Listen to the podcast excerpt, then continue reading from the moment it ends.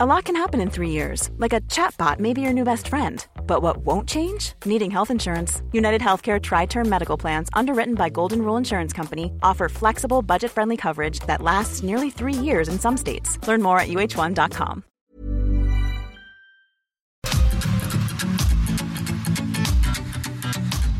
GastroLab es un lugar donde cabemos todos. Aquí encontrarás historia, recetas, producto, materia prima, vinos y un sinfín de cosas que a todos interesa, ya que con cocina y vino se aprende en el camino. Déjate llevar por el chef Israel Arechiga a un mundo delicioso. GastroLab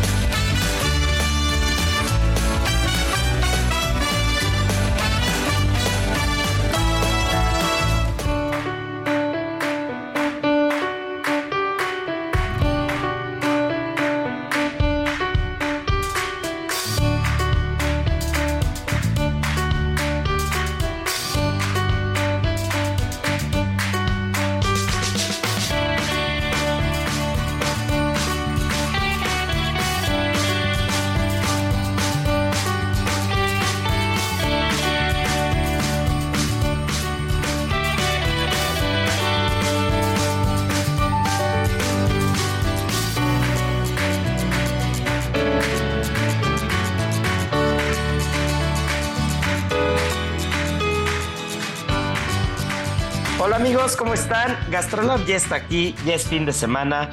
Y mi querida Miriam Lira, editora de Gastrolab, llegó nuestra hora consentida de toda la semana y es que es el momento en el que nos ponemos a chacotear, a platicar de la gastronomía, de lo que está pasando alrededor de todo el mundo, no solamente en México, de los premios que México anda muy galardonado. Y es que no puede ser de otra manera que echándole ojo a las páginas de Gastrolab, que les recordamos que todos los viernes en edición impresa del Heraldo de México sale Gastrolab que me sorprendió ver tanta y tanta y tanta información, mi querida Miri. Y aunque ya estaremos platicando un poco de todo, estaremos platicando de las colaboraciones de, de Partiendo la Cocina, que llevamos en el número 7, si mal no recuerdo. Eh, de Puyol y todo lo que está pasando alrededor, de muchas cosas, de quesos. Eh, las páginas de Gastrolab vinieron muy ricas este viernes, pero una de las cosas que más me interesaron, que más me gustaron y que yo creo que tenemos que presumir, y si me lo permites por ahí arrancamos, es que México estuvo muy galardonado ahora en el tema de los libros gastronómicos. Hola Isra, ¿qué tal? ¿Cómo está toda la gente que ya nos está sintonizando? Sabadito, fin de semana, dominguito rico para pasarlo con la familia y por supuesto platicar con nosotros de lo más importante que acontece en la gastronomía mexicana. Y ahora sí que, mira, qué, qué, qué padre que sean los libros los que den de qué hablar, que sea la literatura gastronómica la que nos esté poniendo en peldaños muy altos. Luego siento que, que somos bien premiados alrededor del mundo en muchísimas cosas y no sé por qué razón los mexicanos no se la terminan de creer, pero, o sea, recién contábamos, Isra, hace unas semanas del concurso de las paellas, que igual y alguna persona pudiera decir, ¿y, qué pintan los mexicanos ahí, no? Y resulta que hace un año nos llevamos al primer lugar y este año refrendamos el lugar que, que ya teníamos para ir a concursar y que probablemente también se alcance una muy buena posición. Y en esta ocasión, pues ahora son los libros, los libros que, que pues mucha falta hacen dentro del imaginario de toda la gente que le gusta la, la gastronomía, porque más allá de ser estos recetarios, más allá de ser una guía para cocinar, son un documento histórico que en algunos años, en algunas décadas, siglos incluso, van a ser los que nos den la pauta de lo que estaba sucediendo, no solamente en un momento específico, sino lo que estaba ocurriendo en la gastronomía en ese momento histórico, ¿no? Y pues justo se llevaron a cabo el 27 de mayo los Gourmand World Cookbook Awards. Esta es una de las entregas de reconocimientos a literatura gastronómica más importante en el mundo. Este año se llevó a cabo en Suecia y pues la sorpresa fue ver que pues los mexicanos que iban pues sí con mucho ánimo de llevarse en los primeros lugares, pues se dieron cuenta que arrasaron con todos los premios, con el mejor libro del mundo, eh, una editorial muy presente en México, La Ruz Cocina, como la mejor editorial del mundo de 2023 Y bueno, uno luego ve estos libros en las librerías y demás, e incluso dije, dice, híjole, no sé si vaya a estar tan bueno. Y resulta que luego los reconocimientos nos vienen de fuera para darnos cuenta de la gran calidad editorial que tenemos en nuestro país. Y es que nada más y nada menos que fueron mil los nominados en todas las categorías participantes.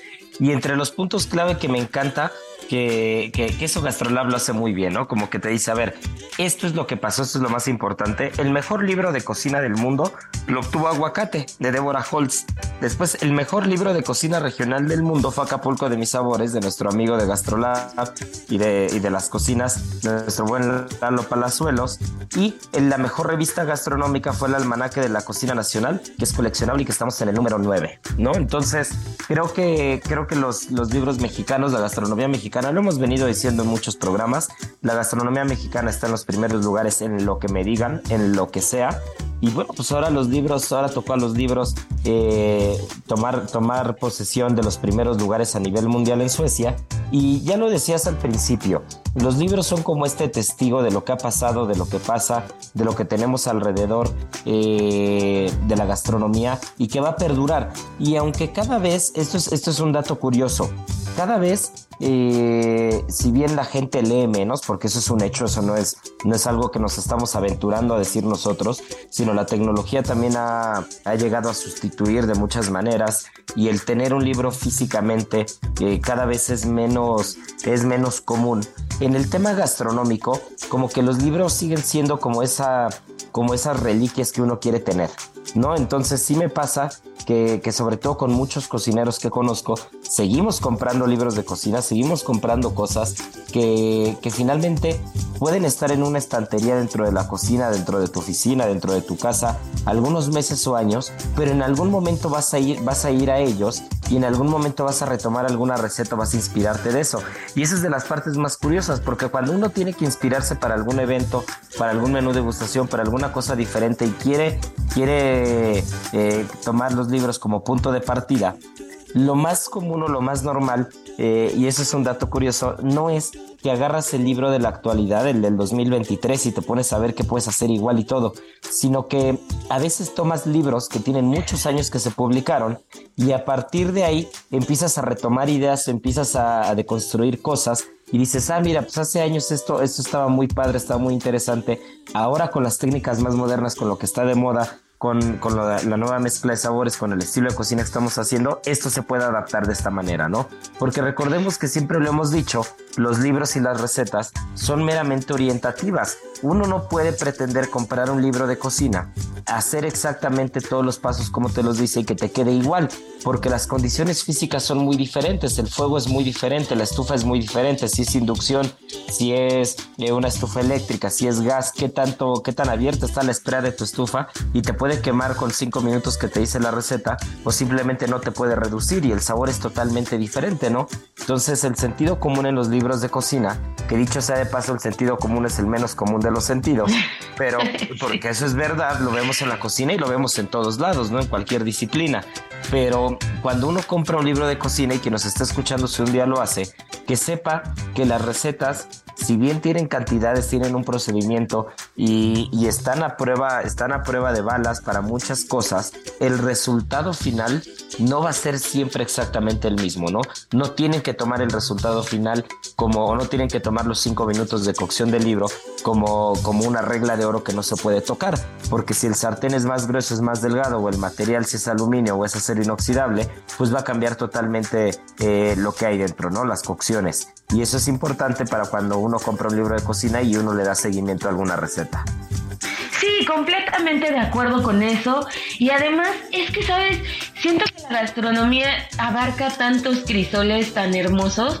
Uno de ellos muy importante también es la fotografía, ¿no? Que te da mucha idea de lo que puedes hacer, de lo que no, incluso como decías, lo que puedes llegar a modificar, ¿no? O de ahí mismo empezar a echar a volar tu imaginación y decir, mm, a mí me gustaría este, poner este ingrediente, o a mí me gustaría eh, que se viera de este color o cambiar ahí alguna cosita y ahí empieza también la riqueza gastronómica que tú, que tú comentabas. Y, pero en esta ocasión tenemos a grandes, grandes, grandes fotógrafos detrás de estos libros. Uno de hecho, uno de ellos Ignacio Urquiza, que de verdad es un maestro de la lente. También por ahí ya alguna vez lo tuvimos en Gastrolab, incluso en alguno de los programas echando acá sus mejores recetas. Bueno, es una institución de, de, de la fotografía gastronómica y Fernando Gómez Que también Fernando Carmel hace unas fotografías impresionantes que, bueno, dan mucha idea de esta memoria gráfica que es importantísima. Y bueno, toda la gente, por supuesto, que está detrás de, de estos libros, que por supuesto este, es gente muy, muy talentosa, entre periodistas, Dulce Villaseñor, que bueno, hizo un trabajo de edición impecable dentro de, de estos libros que, que, fueron galardonados y que ahorita vamos a ahondar más en algunos de ellos. Claudio Poblete con Culinaria Mexicana, este editorial que, que también ha echado mucho, este, pues ahora sí que la leña al asador para impulsar este tipo de, proyectos tan importantes y relevantes, este, bueno, por parte de la Luz Cocina Vero Rico, Fernando Guerrero, eh, Gerardo Guerrero, perdón, que este, que bueno, ponen ahí también mucho, mucho, mucho empeño para que estos libros sean no solamente un éxito, sino que tengan calidad y que tengan algo que decir, algo que sea útil, que le sirva a la gente y que no solamente sean estos, pues, revistas que, que pasan desapercibidas, ¿no? Sino que realmente aporten realmente a la, a la gastronomía y a la cultura de nuestro país.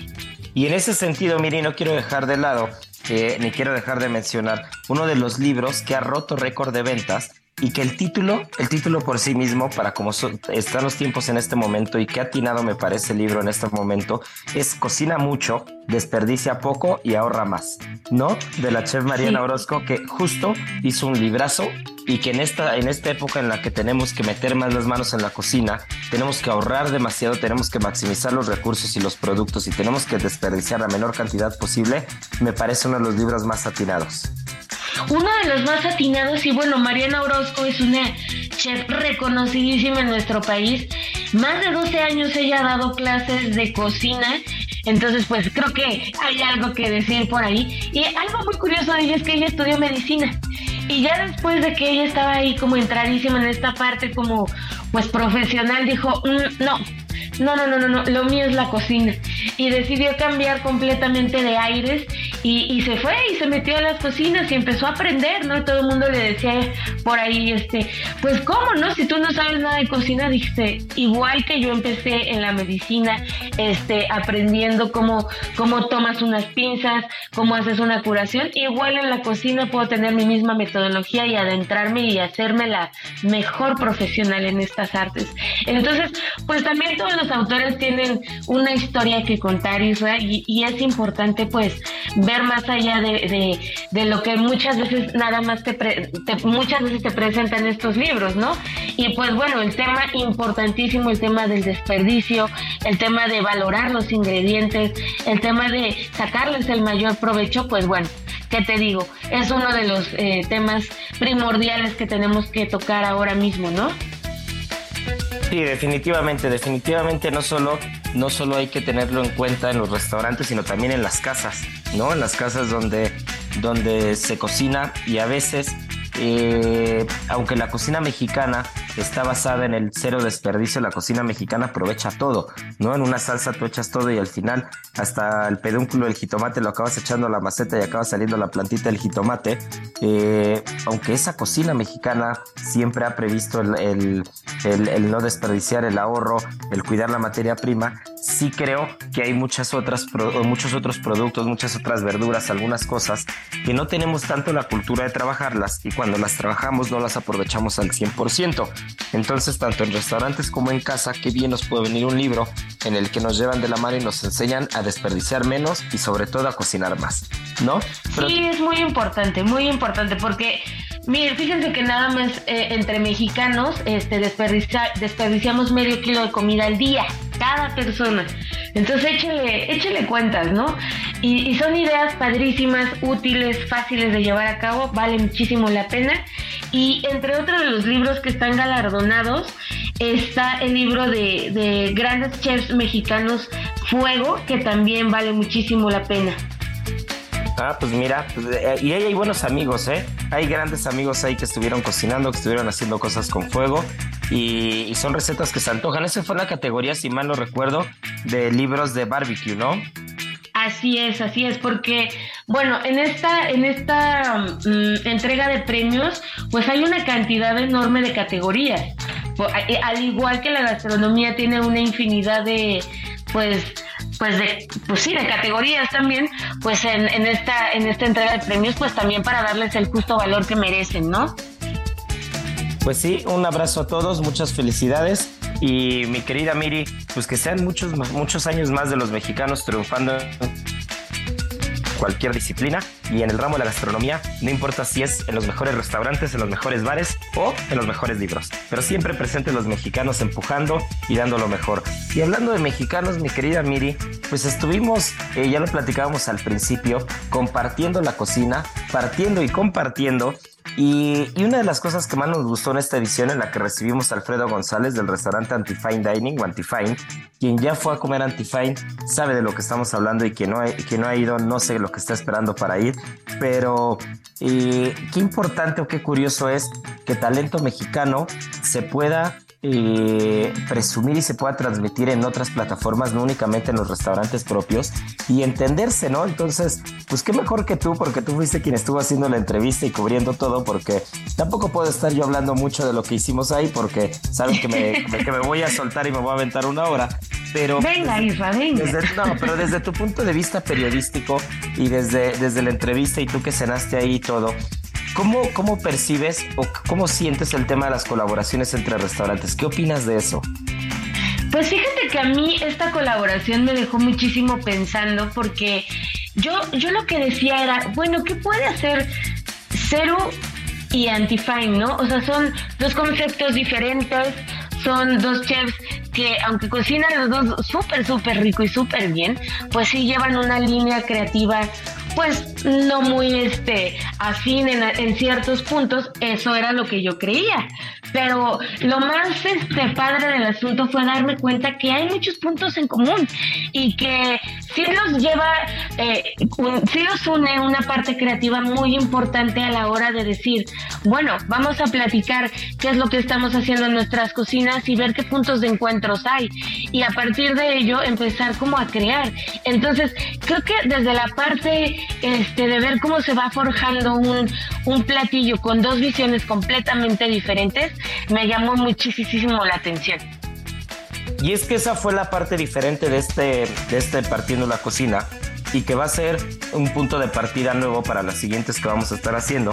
Esta serie que lleva desde el año pasado, que, en la que invitamos a chefs a cocinar al restaurante y estos chefs se encargan de transmitir su propuesta en una plataforma diferente, ¿no?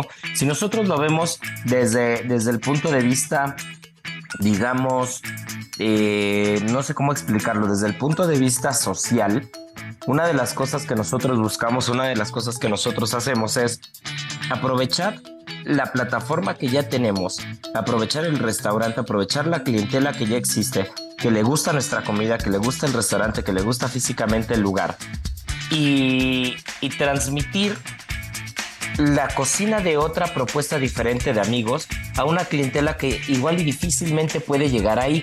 Entonces yo creo que desde el punto de vista social, desde ese, desde ese ángulo, eh, es una manera en la que también Ceru nosotros podemos apoyar a amigos que conocemos, que cocinan espectacular, que tienen un talento impresionante y, que, y que no solamente digo, nos encanta recibir gente de todos lados, hemos recibido gente muy exitosa con restaurantes ya muy eh, ya muy consolidados con carreras gastronómicas espectaculares y que es un honor recibirlos en el restaurante, pero también estamos buscando propuestas gastronómicas que, que, no, que no han logrado tanta difusión, probablemente porque están en una zona diferente, muy lejana a la nuestra, y que nosotros de alguna manera podemos ayudar porque nos gusta la cocina y nos entendemos cocinando, ¿no? Y yo creo que este fue el caso de Antifine, eh, en, en el que fue, vamos a traer un restaurante que está en la colonia Roma, que tiene una clientela diferente, una clientela eh, que es totalmente opuesta, así como la gastronomía o como, como el punto de partida eh, creativo. Ellos desde, desde un ángulo de cocina mexicana contemporánea, creativa, y nosotros desde un ángulo de cocina de producto tradicional española. Imagínate, imagínate lo diferente, lo diferente que es todo, ¿no?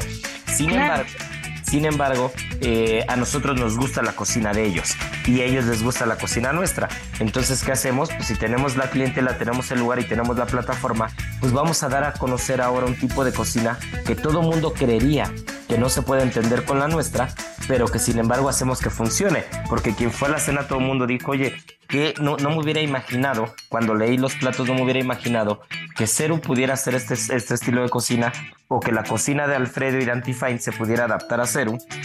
Y en cambio hicimos un menú que se entendió muy bien, que incluso la gente le costaba trabajo eh, reconocer qué plato era de qué restaurante. Y eso fue de las cosas padres, de las cosas curiosas, porque incluso intervenimos dos platos juntos. Intervenimos eh, una pica, que era una sardina que hace Antifine, y nosotros hicimos lo demás. Y el postre que Marianita ya nos platicará, yo creo que nos lo platicará en la segunda mitad, porque nos queda un minuto de esta primera parte. Pero el postre que también fue un plato totalmente en conjunto, y que, y que lo que estamos haciendo y lo que vamos a buscar en las siguientes eh, series de Partiendo la Es hacer algo que normalmente no se hace. Cuando uno invita a un chef al restaurante, cuando a ti te invitan a cocinar a otro, otro restaurante o a un festival, lo normal es que tú lleves un plato que tienes ensayado, que sabes que, te, que, que sale muy bien, que sabes que funciona y que tienes normalmente la carta del restaurante. Sin embargo, lo que le dije a Alfredo es, vamos a salirnos un poco de ese cuadrito del confort y vamos a hacer un plato en conjunto 100% que no existía antes con cosas eh, que ensamblemos los dos, ¿no? Entonces, así fue con el primer, con la primera pica de bienvenida y así fue con el postre que Marianita ya nos platicará porque aparte que estaba precioso el postre, ya lo habrán visto en las páginas de Gastrolab, eh, estaba espectacular de sabor. Pero bueno, ¿por qué no? Mi querida Miri, Marianita, nuestro buen veto de producción, pues nos vamos a comerciales, pero volvemos, acabamos de platicar el tema de la creatividad, acabamos de platicar el tema de cómo es ensamblar un menú entre dos restaurantes diferentes, que Marianita nos platique del postre y volvemos con el sabor oculto y volvemos con más cosas, tenemos que platicar lo de Puyol, hay muchas cosas todavía que platicar y Gastrolab apenas va a la mitad, así que no se nos despeguen porque volvemos. Gastrolab, historia, recetas, materia prima y un sinfín de cosas que a todos nos interesan.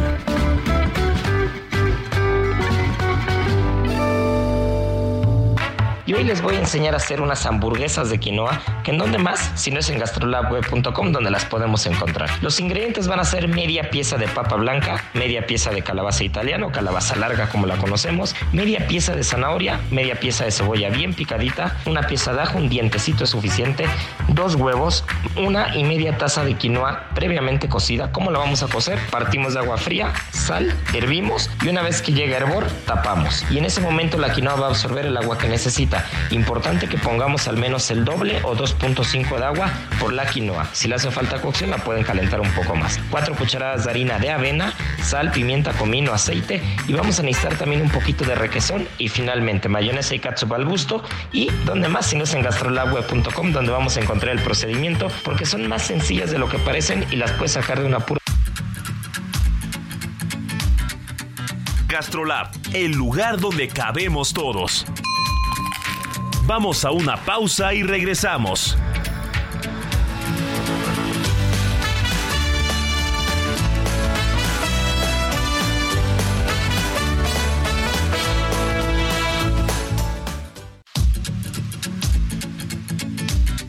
Gastrolab, el lugar donde cabemos todos. Estamos de regreso.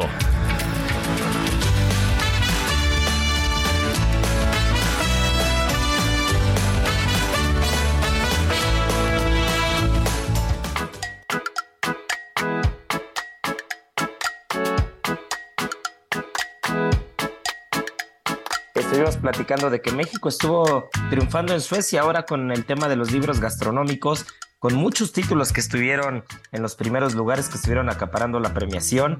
Estuvimos platicando de Partiendo la Cocina número 7, en este caso recibiendo en Cerulomas Antifine, ese restaurante del chef Alfredo González, que, que vino a sorprender, vino a sorprender a la clientela. Y justo estábamos platicando de eso antes de que nos ganara el tiempo en la primera mitad, de qué importante es que cuando invitas a un chef a otro restaurante, el restaurante sepa adaptar la gastronomía, sepan empatar los platos, sepan empatar el pues.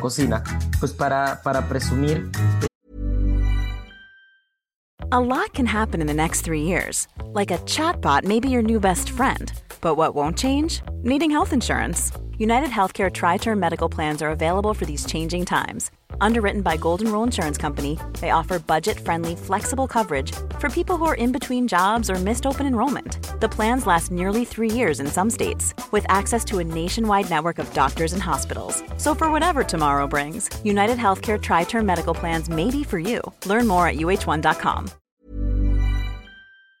Eh, una gastronomía diferente en un spot que, que, puede ser un escaparate nuevo para, para ellos, ¿no? En este caso, como lo fue Ceru para Antifine, y justo eh, hablando de la parte creativa, una de las cosas que más sorprendió, porque aparte se hicieron en conjunto entre los dos restaurantes, fue el postre, ¿no? Estas texturas, estos sabores de maíz bastante particulares y sobre todo con técnicas muy diferentes y el resultado fue espectacular. Ya habrán visto la foto en Gastrolab, pero ¿por qué no mejor mi querida Marianita Ruiz, nuestra chef de cabecera, eh, jefa de cocina de Cerulomas, que estuvo a cargo del postre junto con Yara del equipo de Antifine? ¿Por qué no nos platicas, Mariana, en qué consistió el postre? Porque se llevó las palmas de la cena, ¿eh?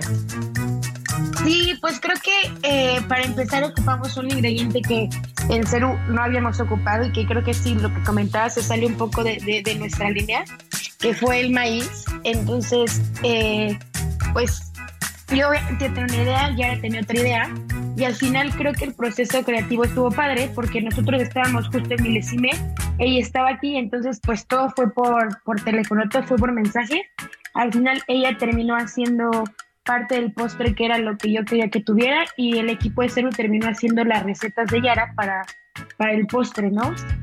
Eh, y el postre tenía un bizcocho que era de maíz, pero lo que le daba consistencia era amaranto, que pusimos a reposar eh, con un poco de rompope.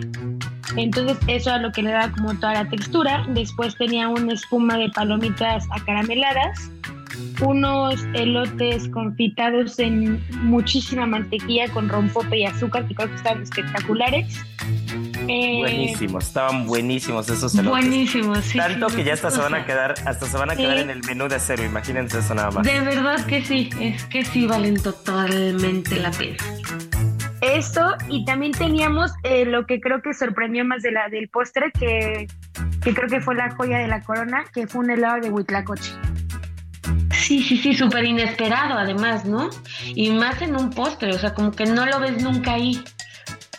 Sí, me acerqué, digo, al final de varias mesas a preguntar cómo, cómo había ido la cena y en particular una mesa amigo como de la verdad cuando me dijeron que el, postre tenía la de huitlacoche, sí de caco de hoy probablemente no, no, es un postre que quiera, pero que ya cuando la habían comido, que justo el helado fue de las cosas que, que, más, que más gustó y que más eh, eh, hizo como que todo, todos los elementos del postre ensamblaran, ¿no? Y bueno, pues el día del evento eh, tenemos líneas muy diferentes de montaje, entonces el montaje se decidió creo que media hora antes de que saliera el, el, plato y entonces pues ya todo el equipo se puso a hacer las canastitas con las hojas de los elotes que habíamos guardado por si se ocupaban, al final si se ocuparon, y ya tenías a todo el equipo haciendo las canastitas pues para que el postre pudiera salir.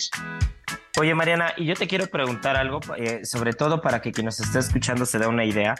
Cuando hablamos del tema de los helados, eh, para nosotros es muy sencillo desde el restaurante, y, hablo honestamente, el, poder resolver algunos sabores con el helado, ¿no? De repente decimos, ah, pues podemos hacer un helado de aceite de oliva, podemos hacer un helado de jerez, podemos hacer un helado de huitlacoche, pero ¿qué tan complicado es hacer un helado con estos sabores?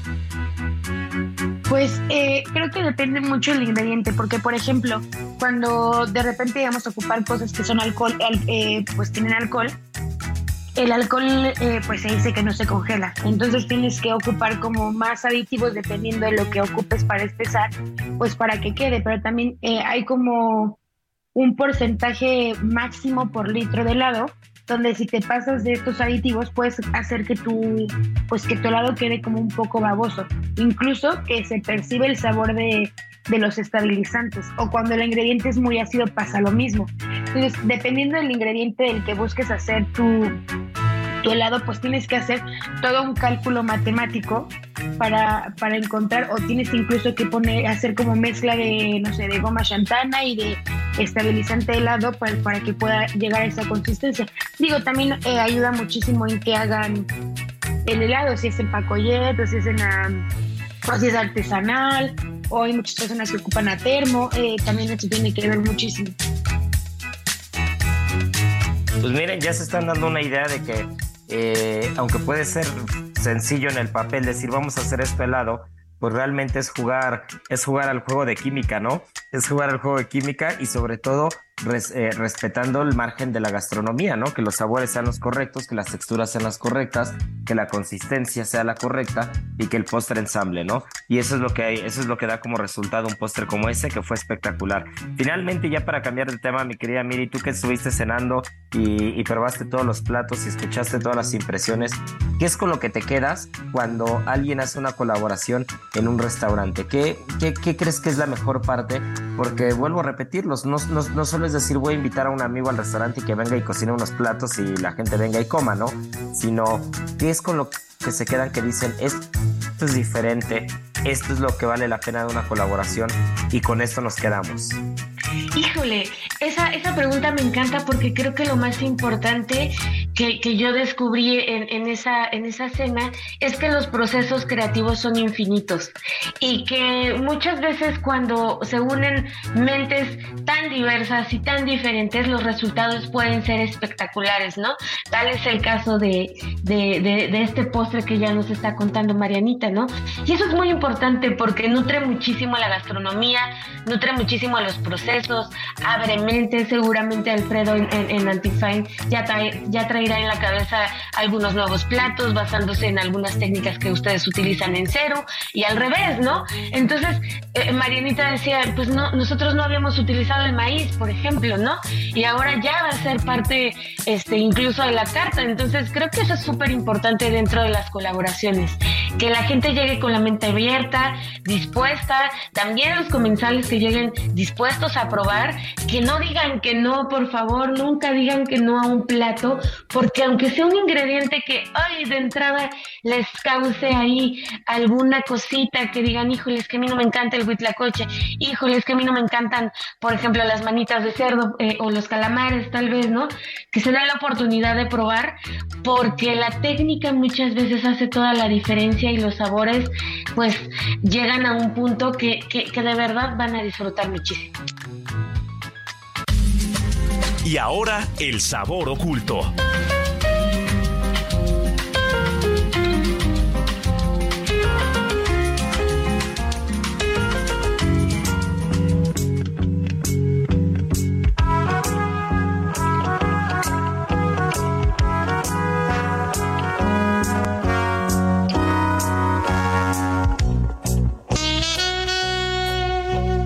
Hablando de disfrutar muchísimo, eh, pues algo que vamos a disfrutar y que siempre disfrutamos cada programa es el sabor oculto. Y mi querida Marianiki, hoy traes uno de los ingredientes que se pusieron muy de moda en muchos restaurantes, pero que es difícil de encontrar, ¿eh? Así que a ver, ¿por qué no nos platicas? Sí, el día de hoy vamos a platicar de uno de los ingredientes que según yo, creo que no van a dejar mentir, está en este momento muy de moda o está muy presente en muchas cocinas, que es el limón caviar.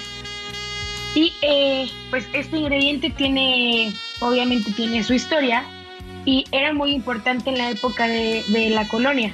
E incluso es originario de, Australia y también hay personas que dicen que lo pueden encontrar en Oceanía y en Oceanía le llaman perla limón.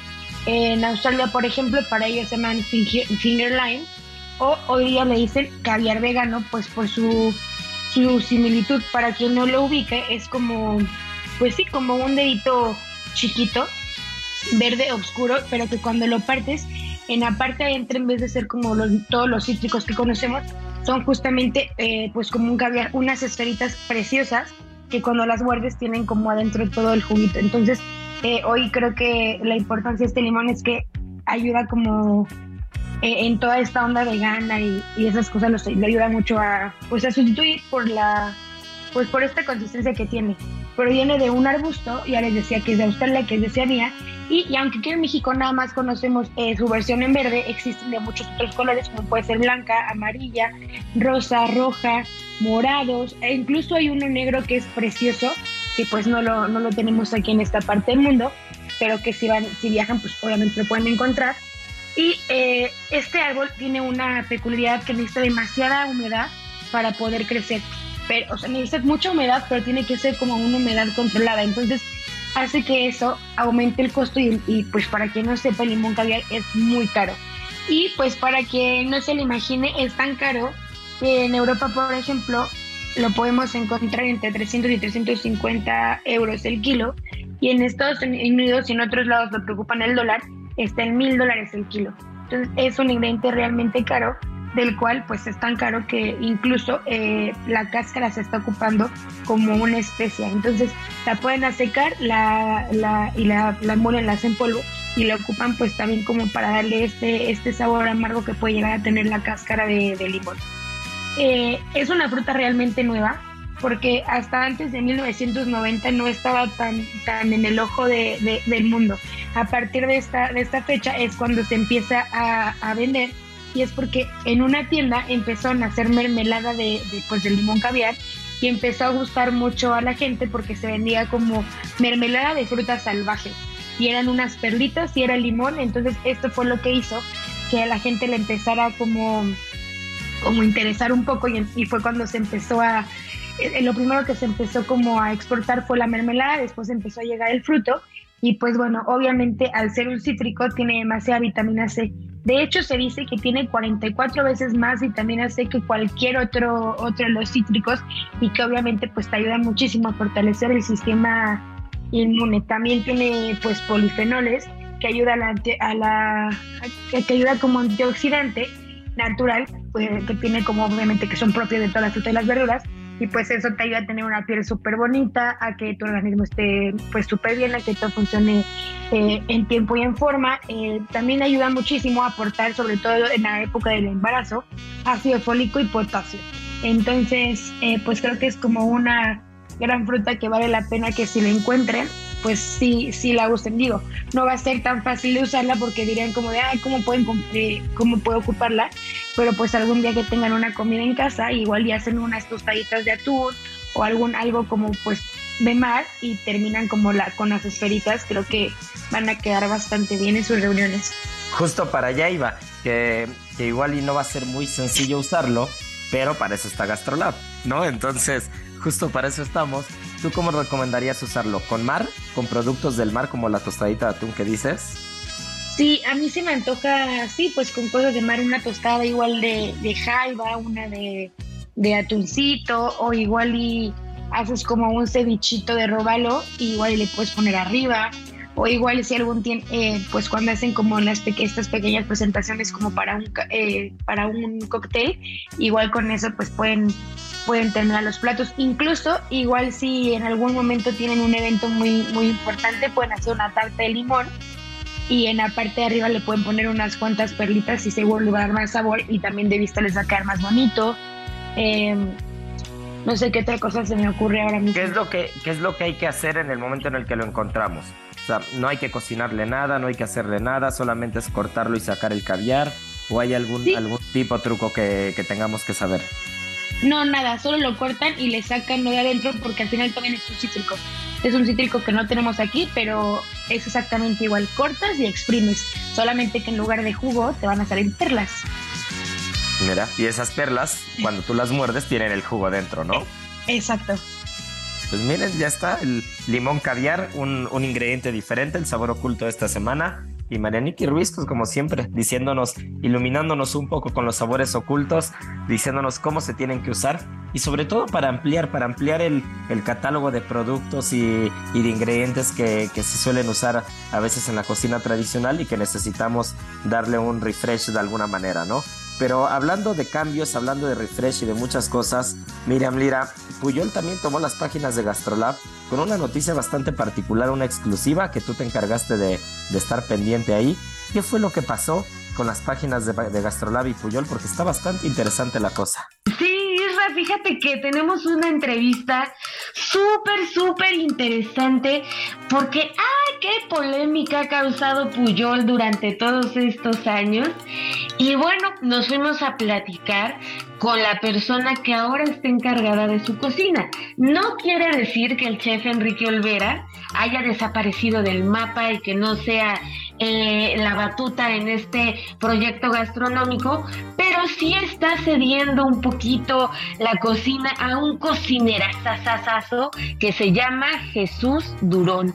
Y que vale muchísimo la pena de que todos aquellos que no hayan ido eh, en alguna ocasión al menos a, conocer Puyol, a conocer la propuesta, no se dejen llevar por los comentarios que, muchas veces la gente hace, vayan y conozcan y prueben y, y se van a llevar sorpresas muy gratas. Entonces platicamos con este chef Jesús Durón, jovencito, 35 años, nos habla de justamente cómo ha sido eh, la colaboración con un chef de, de, la categoría de, de, Enrique Olvera, de cómo ha sido su maestro, de cómo le ha dado la libertad en la cocina para no solamente seguir una guía muy establecida, muy, muy fija de Puyol, sino que le dé la oportunidad de experimentar, de traer nuevos proveedores, de traer nuevos ingredientes, de incluir platos en el menú, de sacar platos del menú y de hacer estas colaboraciones eh, creativas entre dos personas bajo un mismo nombre, pero que finalmente lo que tiene que llevar la batuta eh, en, en, en este gran restaurante llamado Puyol, considerado el mejor restaurante de México por, por muchos expertos, por muchas listas, es que la, colaboración y, lo más importante que hay es el concepto y es la vida del restaurante misma, no la de quien esté liderando, me, explico, sino dejar un poquito, este, no los egos, pero sí los protagonismos tal vez en algunas en algunos momentos y dar paso a nuevos cocineros, a nuevos talentos, a nuevas propuestas y así poder enriquecer una propuesta que lleva más de 20 años abierta en nuestro país y que ha dado pues muchísimo de qué hablar, ¿no crees, Isra? Y es que ese es el principio básico de algunas guías, por ejemplo, como la guía Michelin, donde está muy claro y es muy evidente que quien gana el premio, quien gana la estrella, no es el chef, es el restaurante como tal. Porque Justo por eso, porque lo importante de un restaurante tiene que ser que, que, el cocinero, si bien le da personalidad, le da un sello, le da en muchos restaurantes, en la mayoría de ellos, sobre todo de, de restaurantes modernos o cocina más contemporánea, le dan todo el sentido al restaurante, a la carta, al menú, al estilo de cocina, al estilo de emplatado, al uso de los ingredientes, pero el restaurante tiene un nombre y ese ente, ese restaurante, está por encima de quien está atrás del fogón, ¿no? Y esa es, esa es una de las partes, creo que, que rescato mucho de esta entrevista y que, que rescato mucho de lo que platica Enrique, porque qué fundamental es que sin importar quién esté en el restaurante, se coma bien, se cocine bien, se respete el producto y sobre todo la gente disfrute, ¿no? Claro, claro. Y esta transición, digámoslo de esa manera, de, de empezar a ceder como eh, la batuta de la cocina, empezó hace unos dos años. Eh, y esa nueva etapa de Puyol nos cuenta Jesús que pues se ha dado por la confianza, por la sencillez, por la comunicación en la cocina, que creo que también es fundamental, entre maestro y cocinero, ¿no? En este caso entre Enrique Elvera y, Jesús Durón, ¿no? Y que ellos llegaron a la conclusión de que lo más importante dentro de la esencia de, de Puyol es, número uno, conservar conservar las raíces, conservar el producto, conservar los productores y proteger la riqueza cultural gastronómica que tiene nuestro país y enaltecerla. Entonces, partiendo de esos puntos, pues ya este lo demás, mientras te acotes al respeto, al cuidado, al detalle, pues se va dando este caminito creativo que, que va dando sorpresas, ¿no? Porque pues uno nunca sabe qué es lo que puede resultar en un proceso creativo, pero sí sentar muy bien las bases de lo que sí y de lo que no tienes en el restaurante. Y es que por eso Puyol es de esos restaurantes que, que se han dedicado en los últimos años no solamente a salvaguardar la gastronomía mexicana, sino a ser un semillero de cocineros, ¿no? Entonces, este semillero de cocineros, ahí es el claro ejemplo de, un caso de más que éxito. Ahí está Jorge Vallejo, ¿no? Que también pasó por las cocinas de Puyol. Entonces, eh, creo que el, el saber delegar el saber de dejar a sangre nueva en el restaurante, el, únicamente encaminar y decir, estas son las reglas del juego, este es el margen del restaurante, nosotros buscamos esto con el producto, esto con la gastronomía, esto con la investigación, esto con el resultado en el restaurante, estos números, y sobre esta línea, muévete, ¿no? Y creo que eso es lo que ha hecho que Puyol sea uno de los grandes semilleros de este país en cuanto a cocineros de cocina contemporánea mexicana nos referimos, ¿no? Es, es probablemente el máximo exponente de la cocina mexicana contemporánea, ya lo hemos platicado. Eh, eh, cada quien tendrá su visión de qué restaurante disfruta más, qué restaurante le gusta más, pero es totalmente innegable que Puyol es el restaurante que, que, ha marcado la pauta no solamente de la cocina contemporánea, sino de los cocineros mexicanos que han estado regándose por todo el mundo y por todo el país con este estilo de cocina, ¿no? Entonces, pues enhorabuena a Jesús, eh, que los aplausos para Enrique por saber delegar y saber decir, bueno, eso es lo que queremos hacer en Puyol y no importa si estoy yo o no estoy yo, se tiene que transmitir y se tiene que seguir formando, ¿no?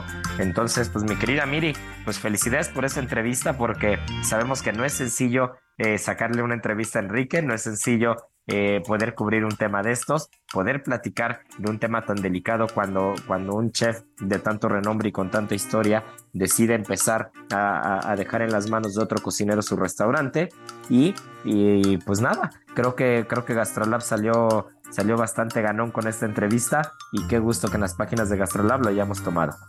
Bastante ganón y ya nada más para finalizar este tema, ahí les va. El éxito de Puyol en palabras de Enrique Olvera. Ahí les va para todos aquellos que quieran iniciar un negocio gastronómico, ahí van los tips. Número uno, constancia. Número dos, cuidado en el producto, en los proveedores. Número tres, proyección a largo plazo. Y con eso pueden ir empezando ustedes a ver hacia dónde caminar. GastroLab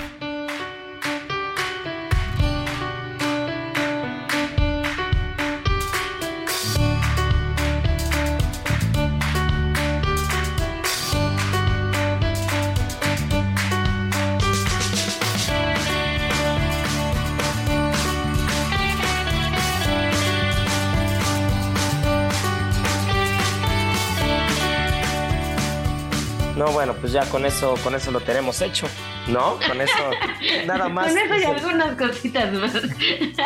con un poquito, con un poquito de todo eso, con un poquito de todo eso, creo que, creo que sí metemos un restaurante en el 50 Best, ¿no?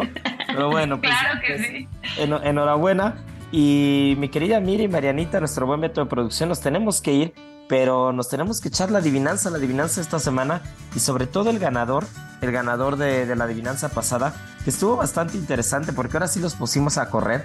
Dos o tres buenos amigos que siempre nos están escribiendo y contestando, sí me dijeron, ahora estuvo, ahora, estuvo difícil, estuvo interesante, pero, eh, pero se echaron buena investigación, ¿eh? Se echaron buena investigación y el ganador de la adivinanza la semana pasada fue Moisés Leiva, que fue el que le alcanzó a echarse el mismo sábado porque hubo quien contestó por el domingo. Pero bueno, Moisés Leiva, un abrazo. Y la adivinanza esta semana vamos a hacerla, eh, vamos a hacerla muy sencilla. Estuvimos hablando, sobre todo en la primera parte, de los libros gastronómicos que, que triunfaron en Suecia. ¿Por qué no nos dicen el primer libro documentado de cocina mexicana. Nos vamos a remontar, evidentemente, hasta antes de la cocina conventual. ¿eh? Ese, es, un tema de investigación, pero está bueno. Que nos digan cuál es el primer libro documentado de gastronomía mexicana, mexicana como tal, del que tengamos, del que haya registro. Arroba Israel Arechiga, arroba Israel A R E T X I G A. Y bueno, pues muchas gracias por escucharnos. Esto es Gastrolab, como cada fin de semana y como todo el tiempo, si nos están escuchando en el podcast, como todos los viernes, si nos leen en el impreso, como todos los días, si es en gastrolabweb.com si es con Sergio y Lupita, no importa lo que sea, qué gusto que hayan disfrutado Gastrolab igual que nosotros. Eh, nos escuchamos la siguiente semana y ya saben que tripa vacía. Corazón, sin, alegría. Aquí concluye otra emisión más de Gastrolab, el lugar donde cabemos todos. Déjate llevar por el chef Israel Arechiga a un mundo delicioso. Una emisión de Heraldo Media Group. Gastrolab.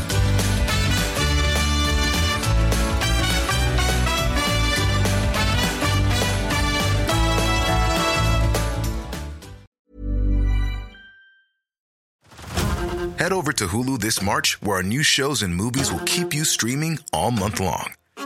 Catch the award winning movie Poor Things, starring Emma Stone, Mark Ruffalo, and Willem Dafoe. Check out the new documentary, Freaknik The Wildest Party Never Told, about the iconic Atlanta Street Party. And don't miss FX's Shogun, a reimagining of the epic tale, starring Anna Sawai. So, what are you waiting for? Go stream something new on Hulu.